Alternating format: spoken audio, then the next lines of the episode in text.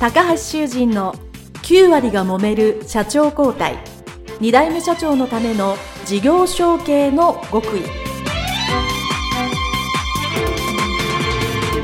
この番組は2代目社長専門経営コンサルタント高橋修人が経営に悩んでいる2代目社長やこれから社長になる後継者に向けて経営力を伸ばし会社を引っ張れるリーダーシップを身につけるための番組です。これまで数百社をコンサルティングした実績から2代目社長ならではの悩みを知りその解決のための独自理論によって2代目社長もまた従業員も幸せに仕事ができることを目指した内容です。皆さんこんにちは。事業承継コンサルタントの高橋修人です。本日は事業承継における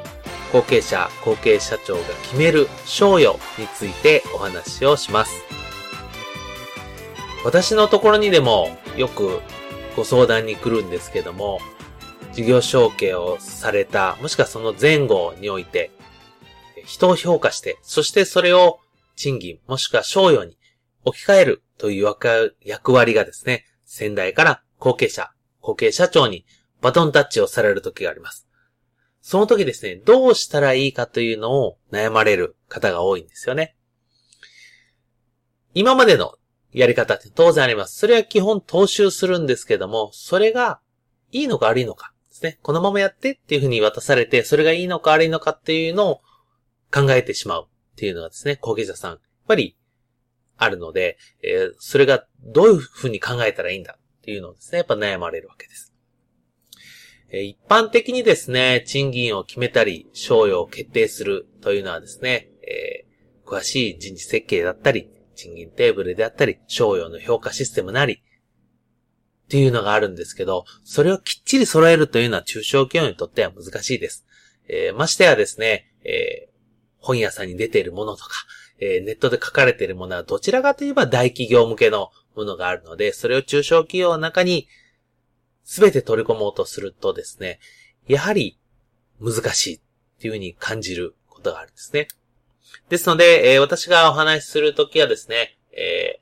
ー、全てが全て100点、そうですね、きっちりかっちり決まったシステムではなく、えー、その中において重要なエッセンス2つとか3つとかをしっかり取り入れて、あとは中小企業、その会社なりに柔軟に運営していこうっていうのがですね、まずは大前提の考え方ですね。まず制度をきっちり作るということよりも、その根底にある考え方とですね、運用のしやすさというのをまず優先的に考えましょうっていうのがあります。えー、これはあの、データとして出てるんですけども、じゃあその賞与っていうのはですね、まず金額的にどれぐらい出ているかっていうのはですね、えー、よく統計で言われているのが、えー、夏と冬と、まあ、2回あると。で、大企業なれば、その夏1回分で、えー、基本給の2ヶ月から3ヶ月。っていう統計がありますね。そして、えー、中小企業だと逆に1ヶ月前後という統計があります。で、この大企業の統計っていうのは特に大企業の中でも上場してて、規模も大きくて、うん、すごく儲かってる？会社さんのデータなので、えー、まあ我々中小企業にはですね、えー、そぐはないというか、えー、もちろんそれぐらい払える収益力があればいいんですけども、えー、それを目指すというわけではないと思うんですね。なので、えー、一般的に1ヶ月前後、基本給の1ヶ月前後を夏と冬に1回ずつ支払えたら、もうかなり中小企業としては有料だというふうに言われると思います。えー、実際ですね、えー、お名前は言えませんけども、やっぱりある程度大きな中小企業であっても、年に1回だったり、もしくは、ここ2年ぐらい厳しくて出せなかったんだけど、久しぶりに出したんだよっていうここともね、あったりしますので、えー、あくまでもボーナスっていうのはあったら嬉しいしあることを計算に置くんですけども、それをするためには会社の収益力っていうのはまず高めなければいけないっていうことなんですね。皆さんお、頭では分かっていらっしゃると思うんですね。ボーナスっていうのは半年間で会社が頑張って成果が出て、利益が出たうちのいくばっかを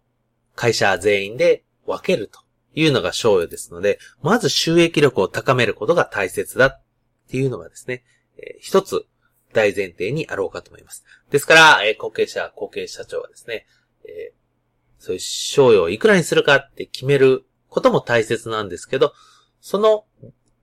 賞与ですね、いくらにするかの元の利益をどうやって高めるかというのを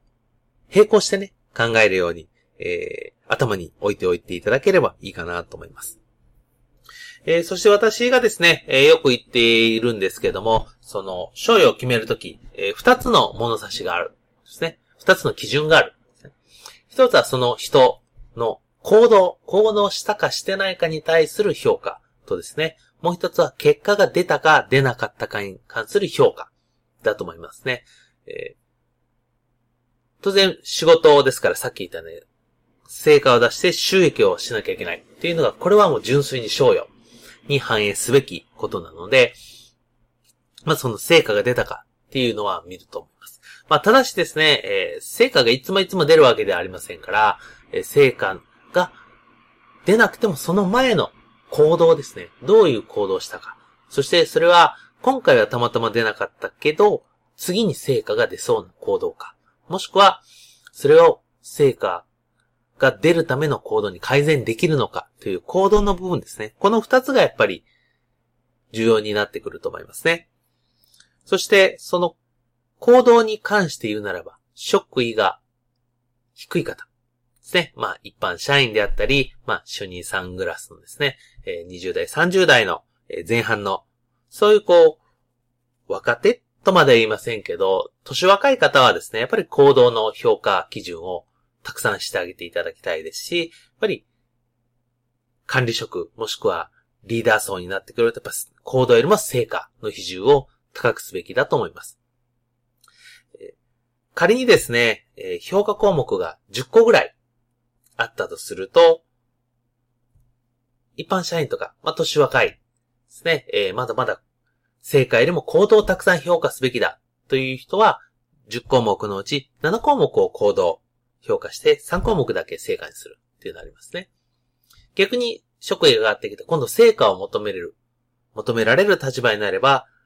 結果成果に対して10項目のうち8個、そして行動は2個だけ、とかいうふうにですね、そういう柔軟にその成果と行動のバランスを職位が上がることによって、後継者、後継社長さんがですね、考えてあげる。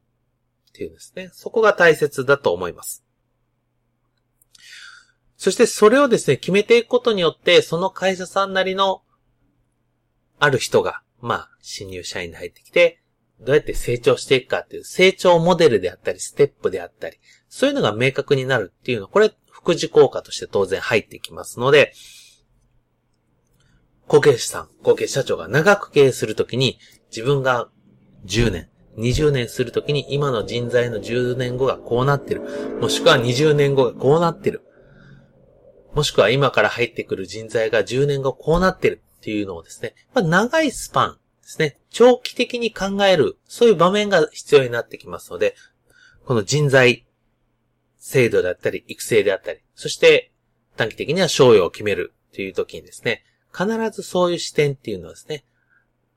ベースに心の中に持っておくべきだと思います。そしてですね、えー、もう一つはですね、これをする上において、えー、後継者さん、経営側がですね、決めて、はい、どうぞ、ドンというだけではですね、やっぱり納得度だったり、モチベーションも上がらないので、えー、その、賞与を決める前、そして、決めた後ですね、次にどうするかっていう、これに対しての面談をですね。これかなり必要です。年間で言えば、その半期であれば、スタートの時と中間と終わり3回ですね。そして、後半であったらまたスタートの時と中間と最後ということで、感覚に言うと2ヶ月に1回ぐらいですね。えー、ごく簡単なミーティングで結構だと思いますが、えー、10分でも15分でも結構です。その賞与の元になる、評価の元になる10項目であったり、まあ、もうそれより多くても構いませんけども、それに対して確認したり、お互い話し合う時間っていうのをですね、必ず持っていただいて、で、そしていざ、えー、評価ですね、えー、賞与が決定するときに、会社の収益がこれぐらいだっていうのを全体で共有した上で、それぞれの賞与額を決めていくというプロセスに進んでいただければと思います。えー、実際の細かいことはね、この、えー、短い時間でお話しできませんけど、まず、賞与を決める大きな考え方としてですね、えー、お話をさせていただきました。えそれでは今回は、えここまでとさせていただきたいと思います。ありがとうございました。